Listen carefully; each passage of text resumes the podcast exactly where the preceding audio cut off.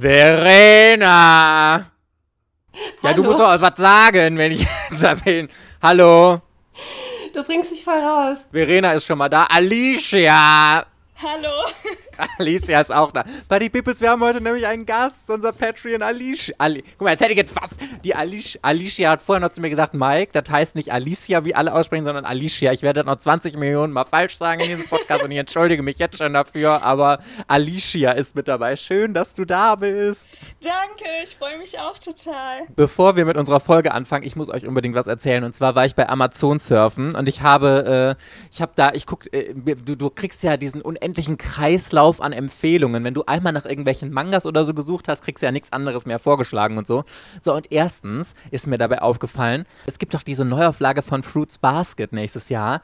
Und da ist mir aufgefallen, das läuft unter einem neuen Label und zwar Shoujo Pearls. Und da sind natürlich jetzt direkt alle meine Alarmglocken angegangen und ich habe gedacht, oh my fucking God, what's going on right here? Das heißt ja nur, wenn ein neues Label dafür eingeführt wird, dass auch andere Shoujo-Serien in so massiv ähnlichen Editionen eben unter Shoujo Pearls nachkommen, oder nicht? Ja, ich glaube auch. Ich habe sogar jetzt eine Eingebung, was es sein könnte. Oh auch. God, please tell me, Also- oh, Alicia und wir beide. Okay, also ich würde mir wünschen, Uran High School Host Club. Bin mir aber nicht so sicher, Mhm. weil das nicht so gehypt ist. Mild Summer ist, glaube ich, dabei. Oder Vampire Okay. Nights. Irgendwie sowas. Ja, ich hätte auch gedacht Maid Summer oder so Vampire Night die Richtung.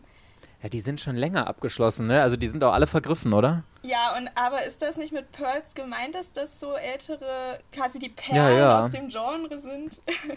Ja, ist nur die Frage. Ich frage mich jetzt immer so, was sind denn jetzt so die schönen Shoujo Pearls da? Was sind denn so vergriffene Perlen aus dem Shoujo-Genre? Mir fällt da ja eigentlich nur größtenteils Ramsch ein, den keine Sau mehr lesen will und bei dem gut ist, dass er in Vergessenheit geraten ist aus diesem scheiß Genre. Nein, ich möchte nicht über Romans lästern. Ich gönne es äh, Verena und allen, die Romans lieben, Gehört, wenn da was ähm, rauskommt. Gehört Jan nicht auch dazu? Welcher? Jan. Ach, Aber- Jan. Kamikaze Kaito Ja, Jan. Jan ja. kriegt doch eine Perfect Edition. Bei Egmont eine neue. Hat's doch schon. Ach so. Noch ein. Ah ja, stimmt. Ja, die, um die Gottes neue, Willen, die ja. aber verschoben Die wurde, dritte. aber die kommt bestimmt irgendwann. Ja, Egmont. Immer so ein eigenes Thema. Wir sind auf jeden Fall sehr gespannt, was unter, äh, uns unter Shoujo Pearls noch so erwarten wird. Herzlich willkommen bei Otaku, dem Manga- und Anime-Podcast. Mit Verena und der Princess of Hohle Fritten, Mike. Hello, hello, hello, Party Peoples and welcome back. Es ist Donnerstag und hier ist eine neue Folge von Otaku von euch. Und jetzt kommt direkt zweimal Hallo. Hallo. Hallo. Sehr gut. Wir haben es gerade schon angekündigt. Wir haben einen Patreon-Gast. Die liebe Alicia aus unserer Otaku-Family ist hier bei uns. Vielen, vielen Dank. Wir freuen uns sehr, dass du da bist. Danke, dass Äh, ich hier sein darf. Jetzt kannst du natürlich nochmal schön schleimen für uns, wie toll es doch ist, Otaku-Family-Mitglied zu sein, oder? Es lohnt sich doch wohl absolut, oder nicht? Ja, auf jeden Fall. Ich habe mir schon gedacht, dass ich Werbung machen soll. also, als Otaku Family Mitglied hat man wirklich Als hätten wir es einstudiert. Mein Gott, gut. Ja, mal weiter, ich hör zu. hat man wirklich sehr viele Vorteile. Also jetzt im Ernst, ich meine das ernst. Ähm, also zum einen, was ich richtig toll finde, ist, dass Mike wieder Manga-Videos macht. Weil Oh. als ich dich entdeckt habe, da hast du gerade damit aufgehört. Oh Und, nein. Ja, und da hast du die alten Videos ja auch alle gelöscht. Dann konnte Ja, ich die ja. nicht nachgucken. Oh nein. Und äh, deswegen fand ich das echt cool, dass du das jetzt bei Patreon machst. Und ähm, dann dürfen wir immer bei sehr viel mit abstimmen, zum Beispiel, was der nächste Manga der Woche wird oder das nächste Thema. Und eben wie heute, dass ich mal hier mit euch quatschen darf. Ja, da freuen wir uns auch riesig auf jeden Fall drüber. Lustigerweise, das wollte ich dich noch fragen, weil ich hatte nämlich bei Patreon letztens eine Abstimmung gemacht, äh, was der nächste Manga der Woche wird oder beziehungsweise wir haben noch eine neue Kategorie dafür, äh, kommen wir gleich zu.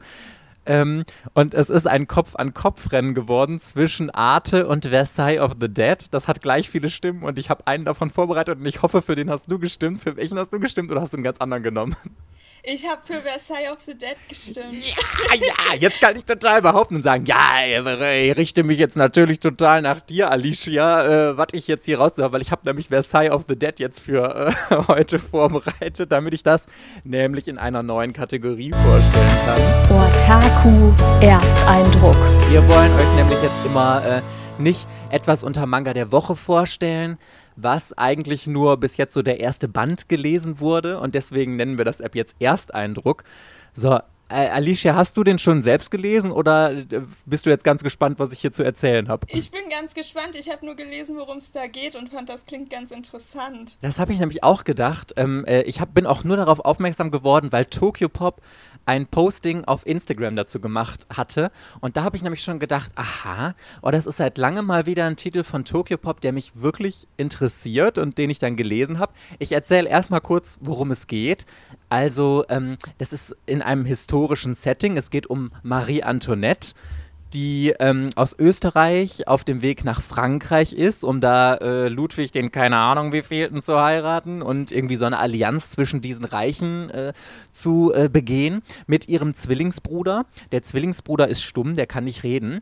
Und bei diesem ähm, bei dieser Kutschfahrt dahin werden sie von Zombies angegriffen. Und Marie Antoinette wird dabei getötet und ihr Zwillingsbruder, der heißt Albert, der kann fliehen. Und kurz darauf später, dann gibt es so einen, so einen Break in der Story, kommt halt blutüberströmt diese Kutsche am Hof in Frankreich an und hinaussteigt Marie Antoinette. Es ist aber gar nicht sie selbst, sondern ihr Zwillingsbruder, der hat sich nämlich als sie verkleidet.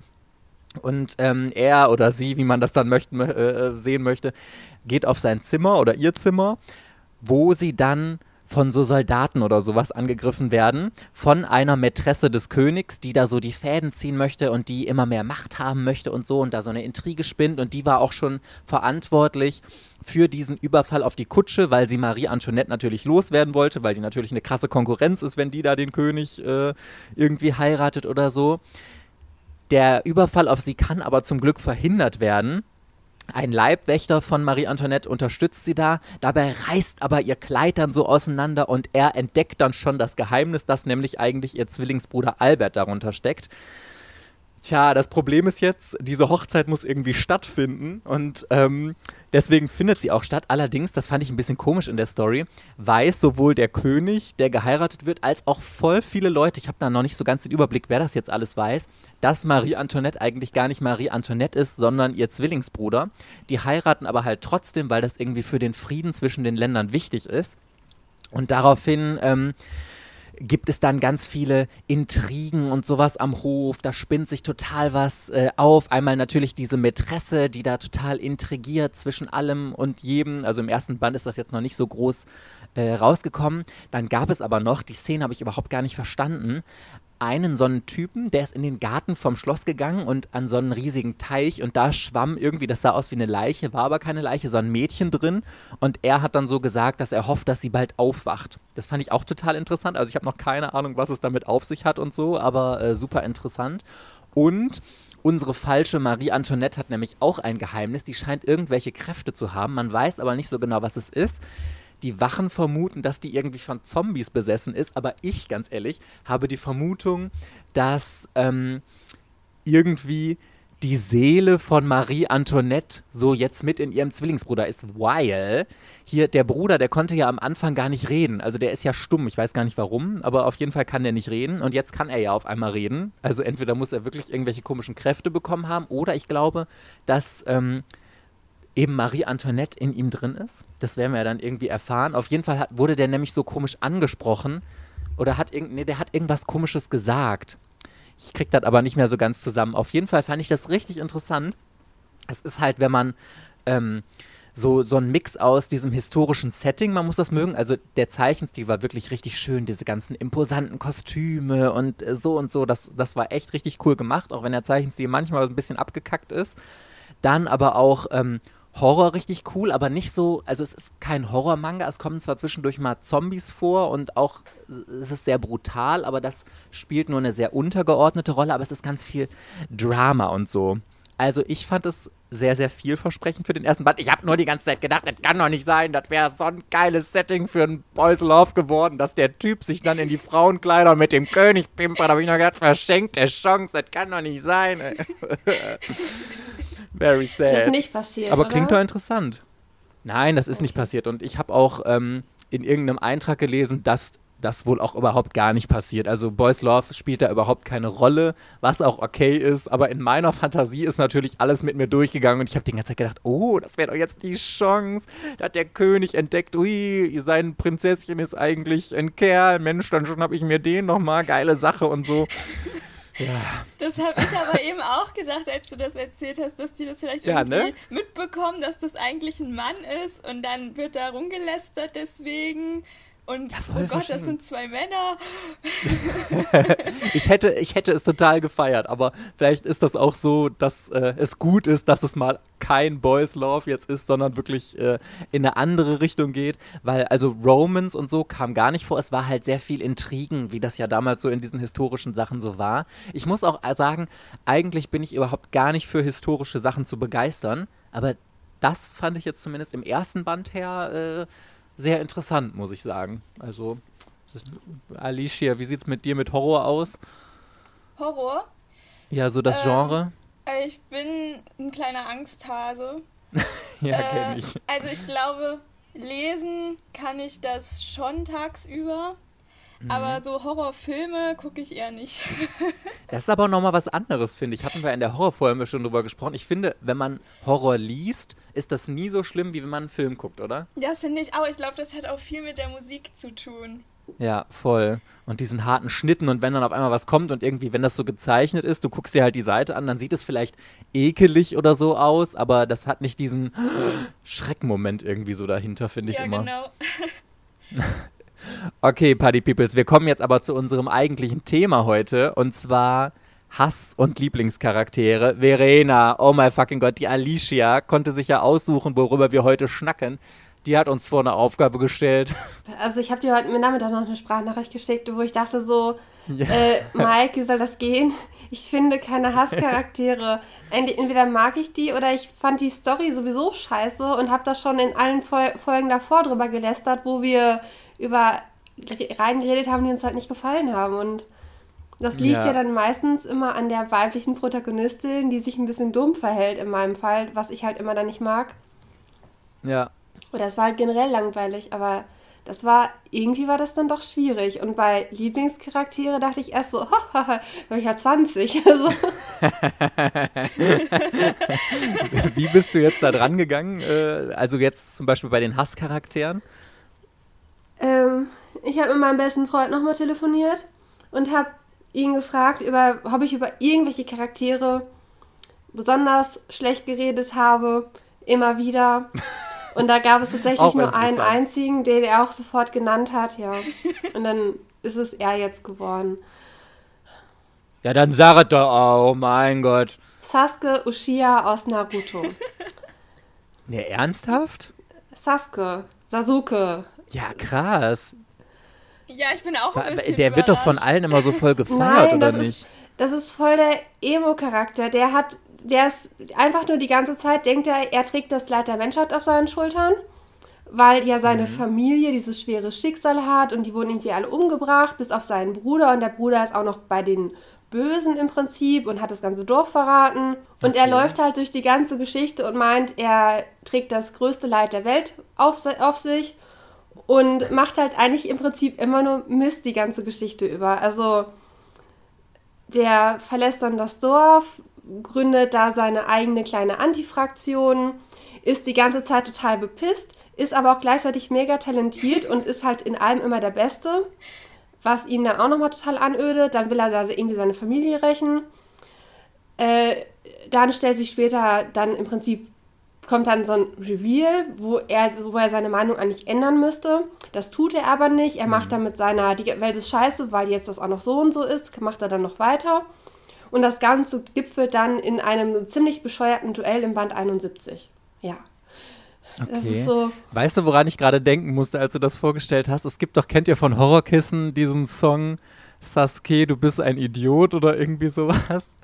Ich weiß nicht mehr, worüber, der, worüber sie dann nochmal singt, muss nee. ich nochmal reinhören, aber weil da lästert sie ja auch voll über diesen Charakter und vielleicht kann ich das jetzt zum ersten Mal nachvollziehen, dass der wirklich so scheiße er ist, ist. Er ist wirklich so schlimm. Und dann ist ja das Schlimme, ich war kurz im Überlegen, ob ich äh, Sakura, das ist das Mädel mit den rosa Haaren aus Naruto, ob ich die noch mit gleich dazu nehme, weil sie verliebt hm. sich nämlich als Kind in Sasuke und der behandelt sie halt mega scheiße, ne? Also ihr äh, ihr, ihm ist total egal, was aus ihr wird und er verrät sie auch irgendwann und würde sogar ihren Tod in Kauf nehmen oder was. Und am Ende kommen die zusammen und die haben ja dann in Boruto haben die ja sogar ein Kind. Und in Boruto macht er dann immer noch sein Eigenbrötler-Ding und läuft halt irgendwo alleine in der Weltgeschichte rum und muss alleine kämpfen. Während äh, Sa äh, Sakura halt mit ihrem Kind zu Hause ist halt. Ne? Und das denke ich mir auch so. Das ist halt auch wieder so er, sie, er behandelt sie halt später auch immer noch total kacke und sie himmelt ihn halt einfach nur an, seitdem sie zehn ist. Das, das macht auch überhaupt keinen Sinn. Also, aber Sakura ist ähm, einfach nur ein bisschen dumm in der Beziehung. Und Sasuke ist halt so ein Charakter und der ist halt mit der Hauptcharakter. Ne? Neben Naruto gibt's ja, ist so sein bester Freund im Prinzip. Ist das nicht der ewige Rivale von Naruto? Also ich habe ja Naruto nur bis 16 oder so gelesen. Ich muss sagen, ich habe die immer geschippt. Ja? Naruto und Sasuke? Ja. Ach, wie geil ist das denn? Also magst du den? Also, äh, ich hasse Sasuke nicht, aber er hat mich auch oft genervt, weil er eben, wie Verena sagt, immer diesen Ego-Trip gefahren ist und so mhm. ein Selbstmitleid sich gesuhlt hat. Ähm, Ach, sowas hasse ich. Aber ich muss sagen, äh, in Boruto jetzt, das gucke ich auch, äh, mag ich ihn total. Ich hoffe, dass ich ihn Naruto auch noch besser finde. Ich, ich kenne ja nur dieses, ähm, diese erste Folge, da wo im Prinzip Naruto Hokage wird und dann gibt es ja diesen Spoiler! und dann sieht man halt. Bitte? Spoiler! Du hast mir das Ende von Naruto. Nein, ich wusste es, alles gut. Also, wenn man weiß, dass es Boruto gibt, dann weiß man auch, dass Naruto Hokage wird, sonst macht das ja alles ja. keinen Sinn. Und irgendwie, das kriegt man, glaube ich, mit, ja, oder? Ja, alles gut. Weil dieses ganze Geschichte da. Und es ist auch richtig, Naruto und Sasuke sind im Prinzip eigentlich, eigentlich sollen das ja Freunde sein, aber irgendwie nicht so richtig. Und äh, in der Geschichte wird halt diese Rivalität zwischen den beiden halt irgendwie nochmal herausgearbeitet, was ja dann in Band 71 im großen Finale gipfelt, so ungefähr. Ah, okay. Ja. Oder 72. Ich glaube, es ist in Band 71 passiert, bin mir nicht so ganz sicher. Ähm, das Schlimmste ist sein Ego-Trip und der zieht sich von Band 1 bis Band 72 durch. Also. Weißt du, woran mich das erinnert? Ich, das hasse ich auch wie die Pest und erstmal klingt das auch danach, als hätte der null Charakterentwicklung in dieser ganzen Story. Das triggert mich so krass jedes Mal in Frozen, falls ihr Frozen 1 und Frozen 2 gesehen habt. In Frozen 1 verstehe ich das ja noch, weil Elsa eigentlich ein toller Charakter, aber dann ja immer diese äh, Ego-Nummer hat, nein, ich will keinen gefährden und bleibt alle weg von mir und ich schicke meine Schwester, die mich ja über alles liebt, weg von mir. Okay, von mir aus im ersten Band, äh, im ersten Film noch. Aber im zweiten Film, wo sie sich noch in die Hand versprechen, wir stehen das alles gemeinsam durch und dann ist sie da hinterher wieder mit ihrer äh, Ich muss alles alleine retten Nummer und setzt ihre Schwester ja in dieses Bötchen und schippert die dann weg und bringt sie damit irgendwie noch in Gefahr, anstatt da mitzugehen. Boah, wirklich das erinnert mich jetzt so ein bisschen an diesen Sasuke da, wo ich mir gedacht habe, boah, ich hasse solche Charaktere, die immer ihre Ego-Nummer da durchziehen. Ich muss alles alleine machen und das ganze Leid der Welt liegt auf meinen Schultern und ich muss es ganz alleine tragen. Also ich, ich glaube, jeder, der Naruto gelesen hat, hat da zumindest mit Sasuke so sein Problem gehabt. Ich finde jetzt auch, hassen ist jetzt für mich auch zu viel gesagt. Also hassen tue ich ihn mhm. nicht. Aber ich musste dann doch relativ häufig, wenn ich Naruto, Naruto gelesen habe, meinem besten Freund erzählen, was Sasuke wieder für eine scheiß Nummer abgezogen hat. So, das hat er sich dann jedes Mal angehört und dachte sich, ja, ja, weiß ich, der ist immer der immer Emo Sasuke äh, typisch und ja. Aber ich habe das Gefühl, noch öfter wird tatsächlich diese äh, Sakura, Sakura, wie man immer das ausspricht, äh, gehatet, oder? Also die wird eigentlich von fast jedem gehasst, weil die halt auch erstmal total naiv dumm ist und äh, weil die halt auch nichts kann. Also mich hat immer an der aufgeregt, die hat immer nur rumgeheult. Äh, die hat erst total spät mal mhm. angefangen, mhm. an sich zu arbeiten. Und das hat dann auch nicht irgendwie lange gehalten, weil dann war es später irgendwie, aber ich glaube, das lag auch daran, wie Kishimoto die Charaktere geschrieben hat, der kann weibliche Charaktere nicht gut, aber die hat sich immer quasi hinter Naruto versteckt. Er hat immer alles gemacht und das hat mich total an der aufgeregt. Und ähm, ja, Sasuke, finde ich, ist so ein ähm, Zwiespalt. Also es gibt zum einen die Leute, die den total feiern und auf der anderen Seite Leute, die ihn ziemlich nervtötend ja. finden. Was ist denn, also wäre der jetzt auch auf deiner Liste gewesen oder hast du jemand anderen auf deiner Hassliste? Ich habe wen anders genommen, weil ich ihn ja nicht total hasse. Ich finde ihn nur manchmal ja. nervig. Ja, erzähl, ich bin gespannt. Ja, also mein Hasscharakter, den ich wirklich total ätzend fand, wo ich wirklich richtig aggressiv geworden bin, war Naoka aus A Silent Voice. Okay, warum? Kenne ich gar nicht die Serie. Al ich habe es gelesen, wer ist das? Ich also, müsste es dann A Silent Voice, das ist ja dieser Slice of Life Manga, wo es um Mobbing geht. Von Egmont, oder? Genau, und der mhm. äh, Shoya, also es geht um Shoya, der äh, hat in der sechsten Klasse immer so ein taubes Mädchen gemobbt und äh, will das jetzt fünf Jahre später wieder gut machen und sich bei ihr entschuldigen und so und hat, hat auch extra Gebärdensprache gelernt und so. Und Naoka äh, ist so ein Mädchen, das damals auch in der Klasse war und die auch gemobbt hat. Und an der regt mich so richtig auf, dass die halt nicht wie Shoya aus ihren Fehlern lernt, sondern nach diesem Zeitsprung von fünf Jahren ist die einfach immer noch so ein Miststück und mobbt die immer noch und gibt der die Schuld dafür, dass der Freundeskreis irgendwie kaputt gegangen ist damals und so weiter. Dabei war die einfach nur das Opfer, eigentlich voll das liebe Mädchen. Und die macht ja immer das Leben schwer. Ich habe mich so über diese Tussi aufgeregt. Und es ging auch ein bisschen um Suizid in der Serie, mhm. weil Shoya halt auch, der wurde halt vom Mobber zum Gemobbten und der ist dann so ein Einzelgänger geworden und wollte irgendwann dann Selbstmord begehen und bevor er das macht, wollte er halt noch äh, sich bei der Schoko, dem tauben Mädchen, entschuldigen. Und äh, dann hat er sich aber irgendwie mit ihr angefreundet und dann sind sie halt auch wieder auf die alten Klassenkameraden gestoßen und diese Naoka, wie gesagt, die hat sich halt überhaupt nicht geändert. Das hat mich so aufgeregt. Die hat halt der Shoko auch irgendwie die Schuld daran gegeben, dass Shoya dann später gemobbt wurde. Und oh, die hat mich so genervt. Kann ich total verstehen. Ich hasse auch nichts mehr als Charaktere, die es in einer ganzen Geschichte nicht schaffen, eine Charakterentwicklung durchzumachen und sich mal irgendwie weiterzuentwickeln und einfach nur scheiße und arschig bleiben. Also. Äh ja, ich finde es halt zum Beispiel bei Shoya, den hasse ich jetzt nicht, weil der hat ja wenigstens diese Entwicklung gemacht, dass er sich bessern will. Ähm, aber bei der, weil da ist überhaupt keine Sicht auf Besserung. Ich kann mich an, die, an dieses Meeting kann ich mich gar nicht mehr erinnern. Ich habe die Geschichte auch mal gelesen, das war glaube ich so bald drei Jahre schon her, zwei oder drei Jahre und alles, was du erzählt hast, so zur Hauptstory, das wusste ich halt alles noch. Aber diese, diese ne dieser Nebencharakter, die da einfach nur am Rumnerven ist, komplett verdrängt. Aber ich werde sie wahrscheinlich auch scheiße gefunden haben. Also so richtig, so wie du das erzählst. Also geht ja gar nicht, die Frau. Und dann fünf Jahre später, ne, alle sind erwachsen und sie da macht immer noch ihren Kindergarten-Mobbing-Scheiß. Also. Aber fandest du die Geschichte allgemein gut oder fandest du auch den Manga nur so mittelmäßig?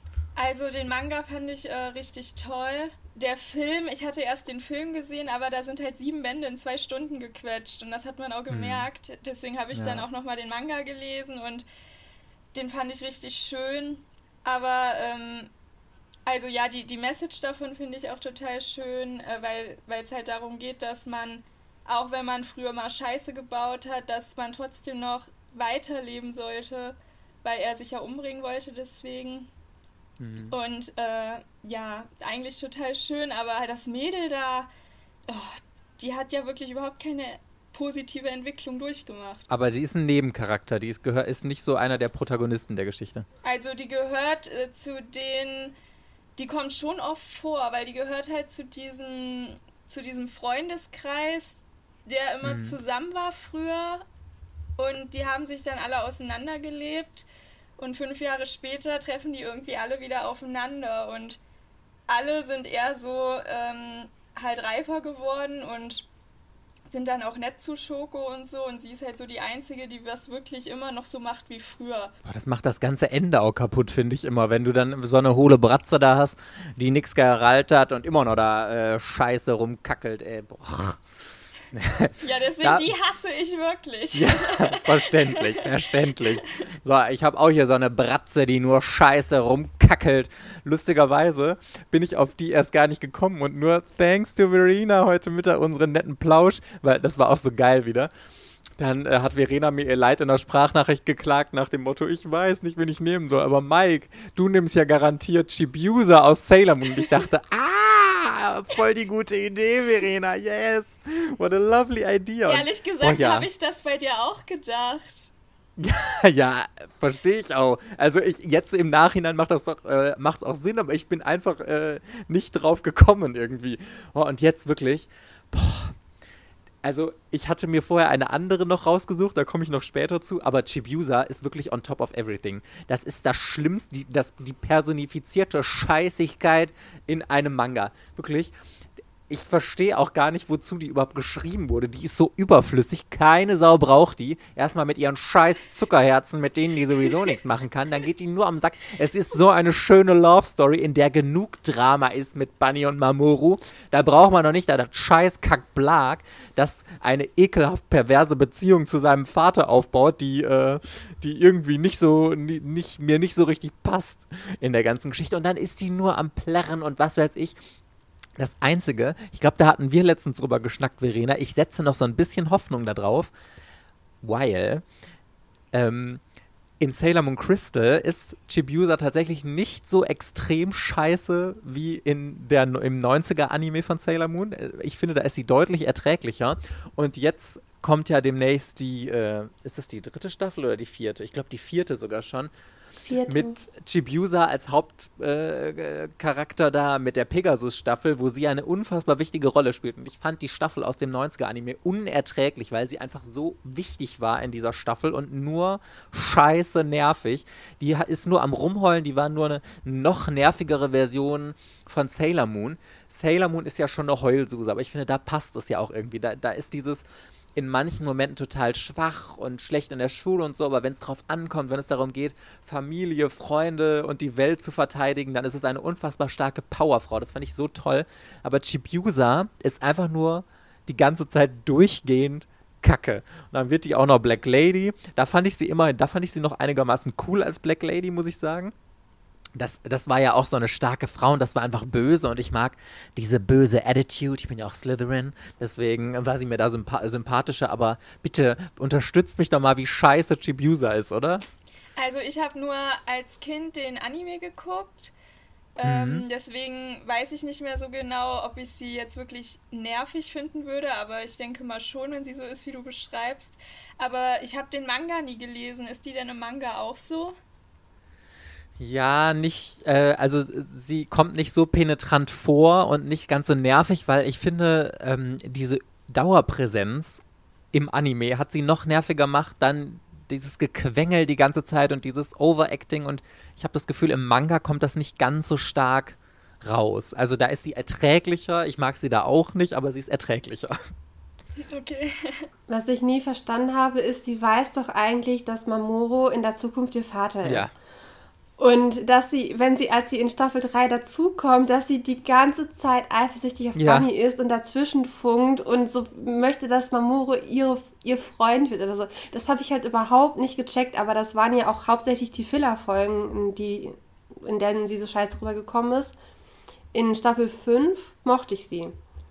Und in Staffel 4 war sie ja super wichtig dafür, dass Sailor Saturn erweckt wurde Ja. halt, ne? Also, das fand ich toll. das hätte ja ohne Shibuya alles gar nicht funktioniert. Das war einer der wenigen menschlichen Momente von ihr, wo sie wirklich sympathisch war, wenn sie diese Beziehung zu Hotaru da aufgebaut hat. Das fand ich wirklich ganz nett, muss ich sagen. Scheiße, jetzt Ja. habe ich doch einen Moment, mein, mein bester Freund meinte da auch zu mir, ich habe immer noch gelächelt, welchen Charakter fand ich noch scheiße? Meinte er, Sailor Chibi Chibi. Nein. die, war, die, die war aber wirklich nutzlos. Die war aber wenigstens Also- süß. Die war nutzlos, ist, war aber süß und ist keinem auf die Nerven gegangen, so wie dieses alte Kackbratzenkind Chibiusa. Also tatsächlich ist Sailor Chibi Chibi mir mehr auf die Nerven gegangen. Die war immer so süß, Das die ist immer war- so rumgelaufen. Chibi Chibi, Chibi Chibi. Das fand ich so süß. Ah. Ja, das war nervig. Nein.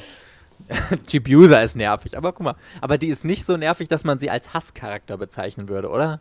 Also in der Liste mit Charakteren, die ich in Sailor Moon am wenigsten mag, ist Chibi Chibi ziemlich weit oben. Wegen dem Ausruf. Äh, Sie war auch, das hat überhaupt keinen Sinn gemacht, dass diese Figur existiert. Was? Hast du den Manga und den Anime überhaupt verstanden? Chibi Chibi war eins der wichtigsten Dinge überhaupt in dieser Staffel. Also Verena. musste, das hätte auch einfach ein Kristall oder was sein können. Das musste nicht dieses Mädchen Doch, sein. das musste das Mädchen Oder? sein. Ich habe das als Kind nicht verstanden, was die Die da ist das sollte. Licht der Hoffnung. Das ist der Sternenkristall von Sailor äh, Galaxia gewesen, den sie, als sie merkte, dass das Böse von ihr Besitz ergriffen hat, in die Welt geschickt hat. So habe ich es verstanden zumindest. Also korrigiert mich gerne, wenn es anders ist. Aber Ja, äh, doch, die Erinnerung kommt wieder. ich weiß aber da echt Ja. nicht mehr viel drüber. wie lange ist es her, dass du den gesehen hast? Ja, ich habe das halt irgendwie in den 2000ern habe ich das immer auf RTL 2 geguckt. Mhm. Also es ist schon echt lange her. Ich erinnere mich nicht mehr an so viel. Hast du, hast du ähm, die Neuauflage gesehen, Sailor Moon Crystal? Nee. Es lohnt sich tatsächlich auch, muss ich sagen. Also irgendwie hat der 90er-Anime diesen eigenen Charme und ich fand die Musik war besser und die Synchronisation war besser. Vielleicht liegt es daran, dass ich mich so an die Stimmen gewöhnt habe, aber so allgemein ist Crystal wirklich großartig, alleine dadurch, dass es nicht so viele Filler-Episoden gibt, die Handlung sehr straff vorangetrieben wird und so. Die Animationen sind logischerweise viel besser. Also gibt es den irgendwo, Verena, weißt du das? Kann man den irgendwo gucken? äh, Sailor Moon, der 90er-Anime läuft derzeit auf Ne, Six. Crystal meine ich. Crystal lief auf Six, bevor die den 90er-Anime wieder angefangen hatten. Vielleicht kommen, wenn der 90er-Anime durch ist, vielleicht zeigen die dann wieder Sailor Moon Crystal. Ich weiß es nicht. Aber momentan gibt es den. Entschuldigung. Erscheint das bei Kase? Kann sein, aber ich glaube doch, die Boxen sind von ja, Kase, ich ne? meine. Ich meine bei Kase die Blu-ray-Boxen, aber die sind überteuert. Da zahlst du dich wieder dumm und dämlich. Ich glaube, irgendwie 250 Euro für die drei Staffeln oder so. Oder 200. Ich, ey. Nee, weil Ja, Mega teuer. Da kostet halt, du müsstest halt sechs Teile kaufen. Und jeder kostet um die 40 Euro. Ja, weil Kase, äh, davon ist ja das meiste auf Anime on Demand, dann gibt's das da bestimmt. Ja, Das kann sein. Äh, Ob sie das da. Kann man Kann mal sein. nach. Aber es ist halt wirklich bei Sailor Moon Crystal, Mike hat schon gesagt, die Musik ist schlechter, die Synchronisation auf Deutsch kann man sich nicht geben. Ich habe das versucht, ich habe nach zwei Folgen habe ich auf Japanisch gewechselt, weil das nicht ging. Nur weil die Originalstimme von Sailor Moon noch die alte ist, aber alle anderen Stimmen passen Ja. überhaupt nicht. Luna und so hört sich schrecklich an. Ähm, also die Original, also die 90er Musik ist besser, die 90er Synchro ist besser. Äh, das Einzige ist halt, und es, der 90er Anime hat auch mehr, mehr Charme. Das Einzige ist halt, der ist halt von Toei Animation und der 90er Anime hat halt so viele Zeichenfehler und so viele Schwächen in der Animation und so. Ja. Da ist der Crystal ein bisschen besser, aber der hat auch diese typischen Toei-Fehler halt Der ist drin. auch von Toei. der ist auch von Toei und der hat auch teilweise, dass man sich denkt, was, wer hat denn das gezeichnet? War das der Praktikant oder wie? Also, Das wundert mich total, weil Naoko Takeuchi doch eigentlich so voll hardcore auf alles guckt. Ich meine, guckt euch dieses ganze Drama um die äh, Eternal Edition von Sailor Moon, wo sie bei Egmont. Nur in Deutschland. Ja, nur in Deutschland. Das ist wieder so typisch. Was hat die Nur gegen in Deutschland, die Deutschland. alte In Bratze? Frankreich läuft die Reihe auch ohne Probleme jetzt. Keine Ahnung. Für 15 Euro in Hardcover in unserem Format. Die haben genau das gleiche mit Farbseiten, kostet aber 15 Euro in Frankreich. Krass. Sailor Moon Crystal ist doch näher am Manga, oder? Ja, genau, das ist das einzige, der Vorteil. Du hast halt irgendwie, was wir, was der 90er Anime in 120 Folgen erzählt, erzählt der Crystal 200. In, in 35 Folgen oder so. Also, Aber der hat ja auch viele Filler. Ja, fast nur. also ich glaube, wenn man, es gibt ja, das ist das Geile, wenn ich äh, an Animes oder Serien anfange, dann google ich inzwischen immer schon, wie die Serie heißt. Also zum Beispiel jetzt Sailor Moon, Filler-Episoden und es gibt von jeder Serie so geile Auflistungen, wo dann genau steht, welche Folgen nicht handlungsrelevant. Hier, als ich bei Verena letztens war, ähm, haben wir auch Sailor Moon geguckt da haben wir uns ein paar Folgen rausgesucht. Da haben wir das, oh Gott, das Finale aus der ersten Staffel geguckt und beide da gesessen und so, oh Gott, so viel Drama. Und dann hatten wir nämlich auch äh, vorher rausgeguckt, das ist wirklich, also gerade die erste Staffel und so, die bestehen nur aus Filler-Episoden. Das ist richtig krass. Ich finde, das ist auch so ähm, der Nachteil bei Animes, dass du da oft so viele Filler-Folgen hast und dann erstmal nachschauen musst, wo du dann weitergucken musst. Das hast du halt bei Mangas nicht das Problem. Vor allem, finde ich, nimmt das so den Flow raus. das sind ja hauptsächlich die älteren Animes, die wöchentlich Ja. liefen. Na, dass die immer wieder diese Filler-Staffeln haben. Naruto hat auch ganz viele von. One Piece hat die Sachen. Dragon Ball hat diese Filler-Folgen. Inuyasha keine Ahnung, was halt alles noch, aber diese neuen Animes, die in Seasons produziert werden, wo eine Staffel nur 13 oder 20 Folgen hat, die sind in der Regel ohne Filler. Ja, das finde ich auch besser, aber das mit dem Simulcast, äh, das gibt's immer noch, weil zum Beispiel Black Clover oder Boruto, das ist auch sowas, was jede Woche kommt und nicht in Seasons rauskommt. Stimmt, bei Boruto heißt es auch, dass da so viel Filler sein Ja. soll, ne? Ich finde immer, dann mach doch lieber von mir aus eine Sommerpause, eine Winterpause, was weiß ich, was für eine Pause und setzt erstmal aus, wartet mal, bis der Manga noch ein bisschen nachgekommen ist und dann sendet man wieder weiter. So machen das doch auch ganz normale TV-Serien, die bringen eine Staffel von, keine Ahnung, 20 Episoden raus und dann musst du bis zum nächsten Jahr warten, bis es weitergeht, weil ich finde wirklich, mich nerven diese Fehler. Die haben ja nur Nachteile, klar. Du kannst halt jede Woche eine neue Folge kriegen, aber das macht ja auch oder treibt den Preis für die äh, DVD-Veröffentlichung oder Blu-ray total in die Höhe, weil du halt viel, viel mehr Boxen kaufen musst und so. Und es bringt dich in der Handlung ja auch 0, gar nicht weiter. Ich finde immer, man kann sich doch dann lieber auf die richtige Handlung konzentrieren und was Gutes dann abliefern, anstatt alles so künstlich in die Länge zu ziehen. Das ist, nee, furchtbar. Ja, Vielleicht ist das in Japan sowas wie unsere Daily Soaps oder so, die auch täglich laufen, brauchen die halt einen bestimmten Pool an Animes, den die wöchentlich zeigen, damit die ihr Abendprogramm im Fernsehen oder so Ja, füllen. kann sein.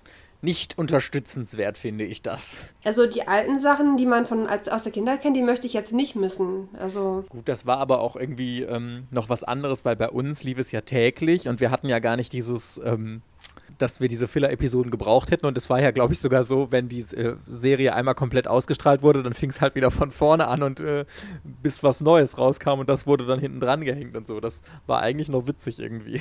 Alicia, hast du noch einen Hasscharakter? Ja, so, so halb. Es ist nicht richtig hassen, aber ich bin, ich finde ihn nervig. Okay. Das ist aus ReZero der Subaru. Das ist der Hauptcharakter und der kann halt irgendwie nix. Das ist so ein. Also kennt ihr ReZero? Vom Namen, aber nicht die Serie, ne? Also das ist so ein Isekai. Ah, okay, Anime. dann will ich es gar nicht kennen. Und ähm, ja, erstmal, also ich habe nur die erste Staffel gesehen, die zweite kenne ich nicht, aber erstmal ist es so, dass man gar nicht weiß, wieso er überhaupt in diese Welt kommt. Er ist da in so einem 24-7-Laden und plötzlich ist er in einer anderen Welt.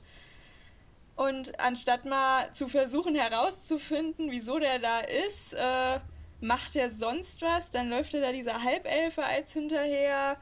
Dann ist er total naiv und äh, ja, das bleibt halt gefühlt auch die ganze erste Staffel so, wie es in der zweiten ist, weiß ich wie gesagt nicht, aber ich mag so Charaktere nicht, ich finde das ziemlich nervig. Ich würde da, wenn ich mir das vorstelle, ich wäre total panisch, würde versuchen herauszufinden, wie ich aus dieser Welt wieder wegkomme. Und der, der macht da irgendwie gar nichts für, so gefühlt. Der war ziemlich nervig. Magst du allgemein dieses Genre Isekai eigentlich oder auch eher so weniger? Eher weniger. Also ich habe auch eine Zeit lang Sword Art Online geguckt. Das ist mir auch irgendwann auf den Keks gegangen. Das habe ich dann auch äh, abgebrochen. Hast du den Schleim gelesen? Das mit dem Schleim habe ich von vornherein nicht gelesen. Also, weil ich mir da so dachte, nee, das glaube ich ist nichts für mich. Das würde mich so mal interessieren, mit jemandem zu reden, weil ähm, das habe ich letztens noch, hatte Ultraverse wieder diesen Livestream und da haben sie drin gesagt, oder hat Joachim Kaps drin gesagt, wenn er ähm, ein Manga-Neuling würde er immer den Schleim empfehlen als Manga-Einstieg, weil das die beste Serie wäre und das so der Mega-Hype und das würde jeder toll finden und ich denke mir immer nur, ich kenne niemanden, der den Schleim gut findet. Ich finde den richtig scheiße. und äh, ich habe noch nie von jemandem gehört, oh, der Schleim, so toll, also der ihn länger gelesen hat und deswegen äh, wundere ich mich immer, aber es gibt anscheinend ja die Fans dafür. Aber hier in dieser Runde nicht. ich kann mit Isekai ja auch nichts Nee. anfangen. Das ist äh, also sehr wenig, wenn Solo-Leveling jetzt zu nee, das zählt auch nicht zu Isekai, das ist ja nicht Wiedergeburt in einer anderen Welt, dann gibt's nichts, was ich an Isekai gut finde. Ja. So, woran ich auch nichts gut finde, mein Gott, die Queen of Überleitungen hier, oh mein fucking Gott. So, ähm, das musste natürlich jetzt noch sein und Verena, du wirst mir sicherlich zustimmen, auch wenn bei dir das noch andere Gründe hat. Ich ähm, muss noch als Hasscharakter die wunderbare Nao aus Liar Game nominieren. Ich habe Liar Game habe ich ja, Ja, nicht weiß ich, aber, aber du, es war ja auch einer der Gründe, warum du die Serie abgebrochen hast, war die alte Kackbratze da drin, die wirklich an Hohlheit kaum zu überbieten ist. Und die steht stellvertretend für all diese ganzen hohlen Bratzen in irgendwelchen Romance-Titeln oder so. Aber die ist wirklich die Krönung von allem. wird ja immer, äh, ich glaube, im Hinter hier im Klappentext steht da, die hoffnungslos naive Now. Und das ist eigentlich die nett formulierte Variante von was für eine hohle Bratze. Weil oh, das fuckt mich auch in der Geschichte so ab. Wirklich, ich liebe diesen Manga abgöttisch, ihr wisst es. Aber die ist einfach die Dummheit in Persona. Die schafft nichts alleine. Die hat keinerlei Charakterentwicklung in der Serie, außer da, also so, so ganz leicht, dass sie mal ein paar helle Momente hat, wo man denkt, aha, kommt da jetzt doch noch was in diesem äh, zarten Köpfchen raus? Nein. Und wirklich, ich bin ja da immer so Female Empowerment, tralitrala, immer in vorderster Front dabei und dann wird hier so eine, so eine Bratze gezeichnet, die all, alle Klischees wie dumm doch Frauen angeblich sind verkörpert. Und das triggert mich so hart, weil ich mir denke, das stimmt einfach nicht und es ist einfach total falsch. Und die ist einfach so auf diesen anderen Typen da angewiesen, der ihr immer hilft, der ihr immer aus, äh, aus der Patsche da hilft und so. Und und sie steht einfach immer nur dumm daneben und er gibt ihr dann die Anweisung, du musst jetzt dies, das und jenes machen. Und dann schafft sie teilweise noch nicht mal das irgendwie umzusetzen und so. Und oh, wirklich, das hat mich so getriggert beim Lesen. Und der Manga wäre noch viel besser, wenn die einfach nicht dabei wäre. Also. Oh. Nee, wenn der Typ einfach in die Spiele verwickelt genau. ist und der macht das halt ja. mit irgendeinem Grund und gut ist. Dann gibt es auch aber nicht diese beknackte Auflösung und also. genau. Aber boah, also das, ich, ich finde, das ist aber auch ganz oft vor allem in diesen japanischen Serien. Da können wir mal eine extra Folge irgendwann drüber machen. Das Frauenbild in Manga ganz oft, das ist mir jetzt aufgefallen, was habe ich denn noch? Ach ja, hier genau. Wir wollen ja demnächst mal eine Folge machen, könnt ihr euch schon drauf freuen, mit Rereads und Rewatch. Also wenn man äh, Serien nach langer Zeit nochmal liest oder äh, Animes nochmal schaut. Und in diesem Zug habe ich Mermaid Melody Pitchy Pitchy Pitch gelesen. Und ich habe mir nur die ganze Zeit gedacht, mein Gott, was für ein fucking Frauenbild wird in dieser Serie eigentlich ähm, transportiert. Wirklich nur dieses, Frauen müssen schön aussehen, Frauen müssen immer lieb und nett zu allen sein und so. Und ich hätte wirklich die ganze Zeit in die Ecke kotzen können, weil ich gedacht habe, das kann doch nicht das Frauenbild sein, was wir heutzutage, also es ist ja gut, man muss halt wieder sehen, der ist aus den 90ern oder Anfang 2000, ist halt 20 Jahre her oder so gefühlt. Aber boah, deswegen freut euch auf eine Folge, wo wir bewerten, welche Mangas immer noch gut sind und welche echt besser mal weggeschrottet werden sollten. Ja, gut, dass du, gut, dass du das nochmal sagst. ich muss irgendwas rereaden, sonst habe ich keinen, keinen Inhalt für diese Folge. Sehr gut, sehr gut. Okay, ach so, ich wollte noch eine Sache euch erzählen. In Vorbereitung auf diese Folge habe ich mir nämlich gedacht, weil ich das so schwer fand, Hasscharaktere zu finden. Was ist ein Charakter, den ich hasse? Und es gibt ja eigentlich super viele Bösewichte in Manga- und Anime-Serien aber irgendwie hasst man davon keinen. Man hat ja irgendwie sogar eine, eine Sympathie für die, weil die vielleicht alle irgendwie eine Hintergrundgeschichte noch haben oder einfach so skurril sind oder so und dass man die irgendwie trotzdem cool findet, auch wenn es die Bösen sind. Und die sind immer cool, die Bösewichte. Ja, eben. Ich finde auch, also selbst wenn man böse, einen bösen Charakter nicht mag, irgendwie hasst man ihn dann nicht, weil er halt von vornherein böse sein soll. Aber ja. wenn das jetzt jemand von den angeblich Guten ist, sage ich jetzt mal, von der guten Seite, und man den nicht leiden kann. Das ist immer das Nervige. Ja, also, ja. Genau, finde ich auch. Gebe ich dir absolut recht. Und vor allem, wenn irgendjemand Gutes ist und dann die ganze Truppe betrügt oder so, das triggert mich auch immer sehr hart. Aber ich habe äh, in dem Zusammenhang eben drüber nachgedacht, ob es irgendwelche Bösewichte gibt, die ich wirklich hasse. Und ich bin zwar nicht im Manga fündig geworden, aber in einem, in einem Film, und zwar Harry Potter. Dolores Umbridge ist wirklich die einzige Person, die mir eingefallen ist, die ich wirklich abgrundtief hasse. Wirklich, das ist der schlimmste geschriebene Charakter ohnegleichen. Zusammen mit J.K. Rowling inzwischen. Und ähm, äh, hier, wirklich, also das ist für mich das Böse in Persona. Und ich finde, es gibt keinen besser geschriebenen Bösewicht als die. Und ich, ich kann nichts Gutes an Dolores Umbridge empfinden. Guck, äh, hast, Alicia, hast du Harry Potter gelesen? Oder geguckt? Ich habe nur die Filme gesehen. Und fandest du die auch so schlimm wie ich? Wer war das denn nochmal? Die, die böse Lehrerin, die immer in Pink rumläuft und wo Harry dann immer schreiben muss, hier, ich darf keine Lügen erzählen, was sich dann in seine Haut eingeritzt hat und so, die immer mit ihren Katzen, die ist, glaube ich, in welchem Band? Im fünften. In Band 5 kommt die. Genau, in Band 5.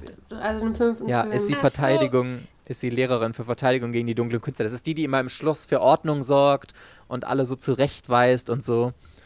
Also ja, die fand ich auch ganz schrecklich. Also ich frag mich auch, also die mag doch keiner, oder? Ja, eben. Und genau deswegen habe ich gedacht, boah, das ist so der einzige, auch der einzige Antagonist, also Bösewicht, wo ich gedacht habe, boah, den hasse ich. Ich habe nämlich drüber nachgedacht, hier zum Beispiel Berserk, ich weiß nicht, ob ihr, also Verena ja auf jeden Fall. Ähm, bei Berserk, wie heißt der nochmal, der Bösewicht da? Griffith. Griffith, genau. Ja, ja. Den hasst man nicht. Nee, eben. Nein. Man kann das so nachvollziehen, diese ganze Leidensgeschichte. Und der macht ja eigentlich sowas Schreckliches. Der opfert wirklich alle seine Freunde, opfert der, um selbst so eine Art Gott zu werden. Und trotzdem hasst man ihn nicht. Das finde ich schon krass geschrieben, muss ich sagen. Also da bin ich auch bis heute noch fasziniert. Ich, ich könnte auch kein Bösegewicht aus allen, selbst wenn ich jetzt Sailor Moon, Dragon Ball, selbst Vegeta und so, die haben alle irgendwie was Liebenswertes äh, mit sich oder dass du, dass die eine Hintergrundgeschichte haben, dass du sogar teilweise Verständnis für deren Stories hast, warum sie so Böses machen oder so, oder dass die einfach so skurril sind oder jetzt keine Ahnung, ich habe jetzt Dragon Ball und Sailor Moon immer halt sofort als Beispiel im Kopf.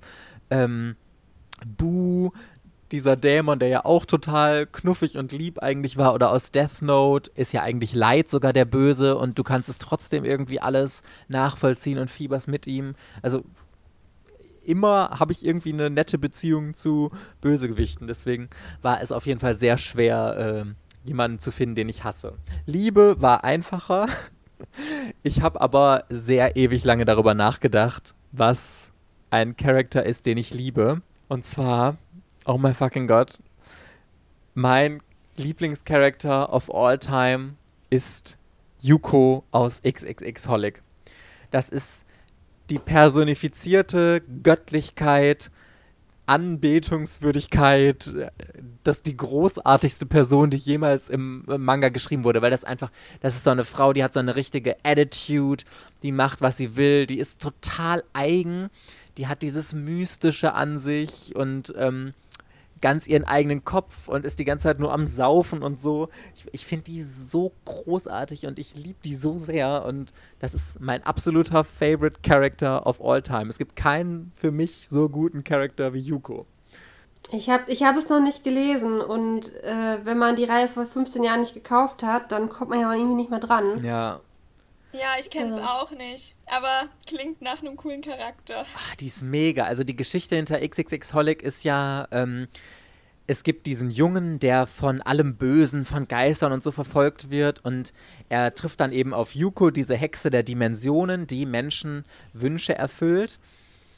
Im äh, Gegenzug natürlich dafür müssen sie dann irgendeinen Preis dafür bezahlen und oh, das ist so gut, wie sie dann immer sich den Leuten annimmt und einfach dieses Geheimnisvolle hat und trotzdem teilweise so mega albern ist und so viel aber auch weiß und dieses geile Auftreten. Ich stehe steh eh so auf so Diven. Wenn die so in den Raum kommen, Chuck Chuck und All Eyes on You und irgendwie sowas. Und genau das verkörpert alles Yuko. Ich finde die so großartig, wirklich. Ah, ich möchte sein wie Yuko, ich möchte auch in einen Raum kommen und äh, direkt die ganze Aufmerksamkeit auf mich haben und hallo und dann alle so angucken, einmal durch den Raum schweben und dann wieder raus, ciao, Kakao. Das war alles, was ihr von meiner geschätzten Aufmerksamkeit verdient habt, ihr Lieben, ciao. Ach, ich vergöttere die. Also, falls ihr XXX Holic zu Hause habt, dann äh, haltet diese Serie in Ehren. So was Großartiges kann man, äh, kann man kaum noch lesen heutzutage. Naja, okay, ich bin gespannt, äh, was eure Lieblingscharaktere sind. Ja, also mein Lieblingscharakter, der ist alles andere als perfekt. Aber ich liebe den irgendwie trotzdem total. Und er ist aus einer momentan sehr beliebten Serie. Okay. Und zwar aus My Hero Academia, der Katsuki Bakugo.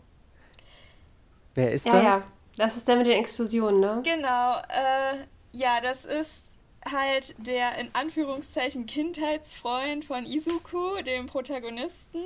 Mhm. Und ähm, der hat, also Izuku hat ja keine Spezialität und dafür hat äh, Katsuki ihn immer gemobbt und jetzt hat Izuku ja diese Spezialität bekommen von All Might und darf auch auf die Heldenschule gehen. Und äh, jetzt lernt, lernt man halt mit der Zeit, finde ich, Katsuki auch besser kennen wieso er so ist, wie er ist. Ich finde, der macht, also im Anime war es jetzt bisher nicht so viel, aber im Manga macht er schon echt eine Charakterentwicklung durch. Und am Anfang mag man ihn halt wirklich nicht, weil er halt eben so ein so abgehoben ist. Und generell mag ich ja auch Mobber nicht. Aber irgendwie mit der Zeit, äh, ja, merkst du halt, okay, das, das ist noch nicht alles, da ist auch noch was hinter dieser Fassade und das sowas finde ich mega interessant. Erstmal, weil er eben eine Entwicklung durchmacht, weil er viele Ecken und Kanten hat und weil du halt auch mit der Zeit ihn besser verstehen kannst, wieso er so ist, wie er ist, weil er eben ja auch, weil er so gut ist, haben die Leute eben auch sehr hohe Erwartungen an ihn und das setzt ihn total unter Druck und er hat halt All Might auch immer verehrt und jetzt hat aber Izuku diese Spezialität von All Might bekommen und er steht irgendwie in seinem Schatten und das macht ihn halt total fertig. Und äh, ich finde, das ist ein mega interessanter Charakter, der total viele Facetten hat und nicht nur dieser explosive, aggressive, abgehobene. Voll. Also ich habe auch das Gefühl, dass die Charaktere, die man wirklich ins Herz schließt und die wirklich Lieblingscharaktere sind, immer die, die total viele Ecken und Kanten haben und nicht diese glattgeleckten Püppchen da sind oder Typen, die einfach alles perfekt sind, sondern die, mit denen man sich halt mehr so identifizieren kann, die irgendwie verrückt sind oder sonst was. Also deswegen kann ich das voll nachvollziehen, auch wenn ich den Charakter jetzt selber nicht kenne. Ich habe immer überlegt, wen ich bei My Hero Academia am so optisch am besten finden würde. Ich hätte halt immer Shoto Todoroki, heißt so, ne? Der mit diesem... Shoto, ja. Der mit den roten Haar, rot-weißen Haaren und diesen Feuer-Wasser, Feuer-Eisfähigkeiten. Äh, ähm, Deiner ist, war mir immer so, der war mir zu wild. Aber ich habe auch nur den Anfang bisher gelesen und da ist er ja eigentlich immer noch so sehr äh, aufbrausend und relativ vorlaut und sehr eingebildet. Deswegen bin ich mal gespannt, wie seine Entwicklung halt so ist, so wie du das beschreibst. Das ist. Aber du hast, also Mike hat recht, irgendwie sind die mit den Ecken und Kanten sind halt irgendwie die interessanteren als. Äh, so ein glattgeleckter Charakter, wo alles perfekt ist. Also. Voll. Ich glaube auch, weil man sich dann besser hineinversetzen kann. Weil diese Charaktere, die so scheinbar alles richtig machen und immer nur gutherzig sind, das ist halt irgendwie unrealistisch. Ja, und irgendwie langweilig finde ich das auch. Also wenn da, wenn die irgendwie keine Fehler haben und wenn immer alles glatt bei denen läuft und die immer alles so moralisch perfekt machen, da denke ich mir immer, mein Gott, das langweilt mich jetzt aber direkt zu Tode hier irgendwie. Weiß ich nicht. Ich mag halt so vielschichtigere Charaktere, die total viele Facetten in sich haben, die so Eigenheiten haben, die vielleicht noch irgendwie eine dramatische Hintergrundgeschichte haben, die man irgendwie, bei der man mitleiden kann. Und ich mag auch, wenn Charaktere nicht nur gut oder böse gezeichnet werden, weil manchmal hast du ja, dass die einfach nur so das möchte gern Perfekte sind, dass sie immer moralisch perfekt handeln oder so, oder sie sind halt übertrieben böse dargestellt. Aber ähm, ich mag das, wenn die so eine Mischung aus beidem haben, weil kein Mensch ist einfach nur gut oder böse. Wir haben ja alle irgendwie äh, verschiedene Seiten an uns und irgendwie macht das für mich auch einen glaubwürdigen Charakter aus irgendwie. Und ich mag das voll, wenn die irgendwie sich weiterentwickeln, wenn die nicht immer nur auf der Stelle stehen bleiben, sondern auch wirklich, wenn du merkst, du begleitest die gerade auf so einer Reise, wo sie dann neue Erfahrungen machen und auch das übernehmen und nicht nur, okay, habe ich jetzt mal irgendwie eine Erfahrung gemacht und ich bin aber trotzdem einfach immer so weiter, wie ich bin, sondern wenn du auch irgendwie eine Entwicklung im Charakter merkst, dass er mutiger wird oder so und das mag ich total gerne irgendwie. Bis, bis wo hast du My Hero Academia gelesen? Ähm, bis Band 22. Ich glaube, 24 sind jetzt in Deutschland draußen. Ah, okay. Ja. Hast du alles in der Erstauflage? Ja, in diesem oh. Jahr. Was im Dunkeln leuchtet, ja. Alle, sogar die ersten Bände? Ja. Boah, da hast du ja einen richtigen Schatz zu Hause stehen. Ja. Den musst du richtig pfleglich behandeln und wenn du irgendwann keinen Bock mehr drauf hast, kannst du den für was weiß ich wie viel verhökern. Verena, wie viel ist das wert? Kannst du ja locker 20 Euro pro Band nehmen. mittlerweile drei- bis vierfacher Neupreis nehmen. Ja. Boah, Alicia, Mensch. Richtige Rich Bitch hier im Podcast. Okay, Verena, ich bin gespannt. Äh, ich ja, wäre schockiert. Ihr bringt mich gerade total ins Zweifeln. Ihr erzählt was davon. Ja, der Lieblingscharakter ist natürlich nicht perfekt und hat Ecken und Kanten.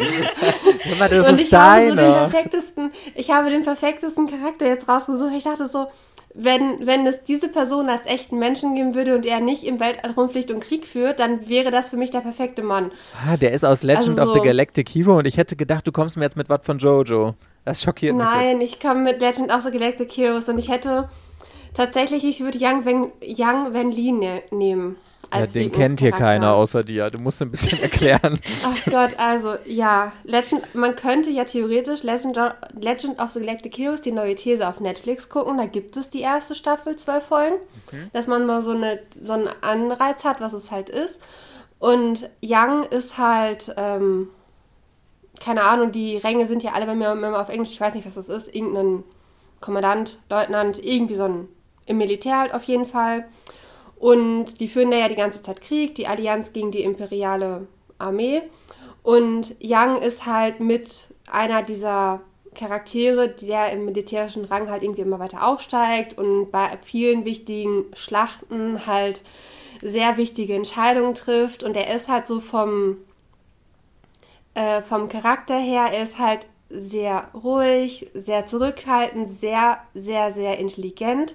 Er hat auch nie das Ziel, irgendwie diese militärische Karriere zu machen. Er wollte eigentlich immer Historiker sein und äh, er lernt halt immer aus diesen Schlachten von früher, dass er dann irgendwie analysiert, ach, da und da ist das damals so und so gelaufen, so dass er dann halt schon mal vorausdenken kann, okay. Und alles, was er halt immer so prophezeit, wie die Gegner agieren werden, wird, ist halt dann tatsächlich meistens so passiert. Nur, dass er am Anfang halt noch nicht so eine hohe Position hatte, dass man auf ihn gehört hat und so. Und er ist äh, so vom Charakter her, ich mag seinen Charakter halt einfach unglaublich gerne, weil er halt so bodenständig ist und er wird in dieser Geschichte, wird er ja praktisch immer besser und besser und im, immer weiter angesehen und er kommt dann auch in irgendwelche Intrigen rein, in irgendwelche politischen Machenschaften, wo er zwischen die Fronten gerät und er ist so das perfekte Gegenstück zu Reinhard von Lohengramm. Das ist ja der Kommandant, wie auch immer, der äh, dieses Kaiserreichs halt und dieser junge, aufstrebende General mit den schönen goldenen blonden Haaren, der, keine Ahnung, schon mit Anfang 20 da totale Karriere macht und Young ist halt schon der um die 30 in der Geschichte. Äh, ja, Young wäre im echten Leben so der perfekte Partner, glaube ich. Aber er dürfte halt nicht Soldat sein. Dann wäre er von den Eigenschaften, als wäre er der perfekte Partner. Ja, tatsächlich. Das ist voll interessant, nach wie unterschiedlichen Kriterien wir Lieblingscharaktere ausgesucht werden. Bei Alicia und mir war eher so lustige Eigenschaften, nicht so perfekt und total verrückt und was weiß ich irgendwie so. Und Verena, da ist der perfekte Mann. Heirate mich, werde real. Hast wahrscheinlich auch 20 Millionen Figuren davon zu Hause. Ich habe ihn, also momentan habe ich ihn noch zweimal. Ähm, ja, wahrscheinlich, weil ich noch zweimal, einmal in OVP und einmal in ausgepackt. Die so Hochzeit ist schon geplant. Der Hochzeitstermin nächstes Jahr steht. Ich sehe, I see it Ja, schon. ich, ich habe aber überlegt, ich habe auch noch einen Plan B und zwar, also Yang Ben Lee würde ich heiraten und mit Rohan Kishiba aus äh, Jojo Part 4 hätte ich dann eine Affäre. Oh. Verena, jetzt wird's interessant, Verena. Tell me more, please. Sie sucht die Charaktere eher danach aus, wer für ihr Liebesleben passt. Ja, echt. Keine Ahnung, wie wir, also ich hätte jetzt auch gedacht, mit Lieblingscharaktere wäh- wählt ihr halt so eure sexiest Leute an, aus, die ihr kennt. Also, Ja, das ist ja deine Interpretation. Also, das ist eine interessante Auslegung von Lieblingscharakteren. Also, Verena entscheidet auch danach, ob sie Menschen mag oder nicht, ob die gut aussehen. Ready is it? Aber, nee, gu- gut. Aber Interessant. sie, sie sagt ja auch immer, sie muss sich in einen Charakter verlieben. Das habe ich jetzt zum Beispiel auch nicht. Ja, nee, ich auch nicht. Ich habe ja sogar eine Frau genommen. Ii, ah. nee, aber ach schön. Mann, es ist doch, man muss sich ja irgendwie entscheiden. Also bezüglich Charaktere, die ich cool finde, komme ich ja überhaupt nicht mal voran, da irgendeinen zu nehmen. Und dann habe ich halt gedacht, okay, wenn ich einen Charakter, dann ist Young wäre halt so der perfekte Partner.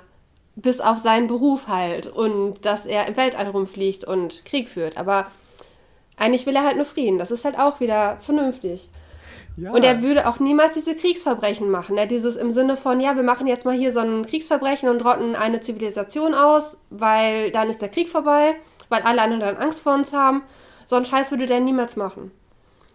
Oder werde ich ja gerade bei Gundam, das ist ja der, Dau also das ist schon so häufig bei Gundam jetzt passiert, dass die wieder ihre Kriegsverbrechen machen, dass die, ich weiß nicht, die haben sich, die haben sich da äh, drauf festgefahren, dieses Szenario, die haben da ja diese Weltraumkolonien und dann Giftgas. Also praktisch in diese Kolonie Gas und die ganzen, keine Ahnung, 500.000 Menschen, die darin leben, vergasen. Das haben die jetzt schon, ich habe jetzt mehrere Teile geguckt und ich glaube, ich habe das jetzt in der letzten Folge oder vorletzte Folge, war das jetzt zum dritten Mal, dass sie das gemacht haben. Und das war nach dem ersten Mal in der Geschichte, ist das Kriegsverbrechen und absolut verboten und danach haben sie es noch zweimal gemacht. Also. Hammer, Verena, weißt du, was mir mal aufgefallen ist? Du hast ein Talent dazu, immer, wenn wir gerade dahin gehen, eine Serie zu beenden, auf die dramatischsten Sachen zu kommen. Es wurden alle Leute vergast. Ciao, ihr Lieben, bis nächste Woche dann. Ja, super, danke schön. Stimmung Aber ist wieder runter. Ich, ich, kann ja mit niemandem darüber reden, es guckt ja keiner Gundam. Leute, schreibt mich mal an, wer gerade zufälligerweise Morbus Suicida Gundam guckt. Ich habe da Redebedarf. Bitte, ich fange schon unbe ungefragt, fange ich da schon so, ach übrigens, Weltraum, hier Gundam, ach, da muss ich mal wieder das und das verarbeiten. Hier ein Koloniedrop muss ich auch noch verarbeiten. Äh, ja gut, also ich versuche jetzt mal die Stimmung wieder aufzuheitern. Es sind nur noch ein paar Wochen bis Weihnachten. Hey, wow. Okay, Party Peoples. Wir hoffen, euch hat diese Folge gefallen. Ihr habt nochmal ein paar ähm, interessante Anregungen bekommen und tolle Charaktere kennengelernt, die man heiraten kann oder auch nicht. Dann hoffen wir, Party Peoples, dass wir euch in der nächsten Woche, nächste Woche Donnerstag, wiederhören. Bis dann. Tschüss. Ciao. Ciao.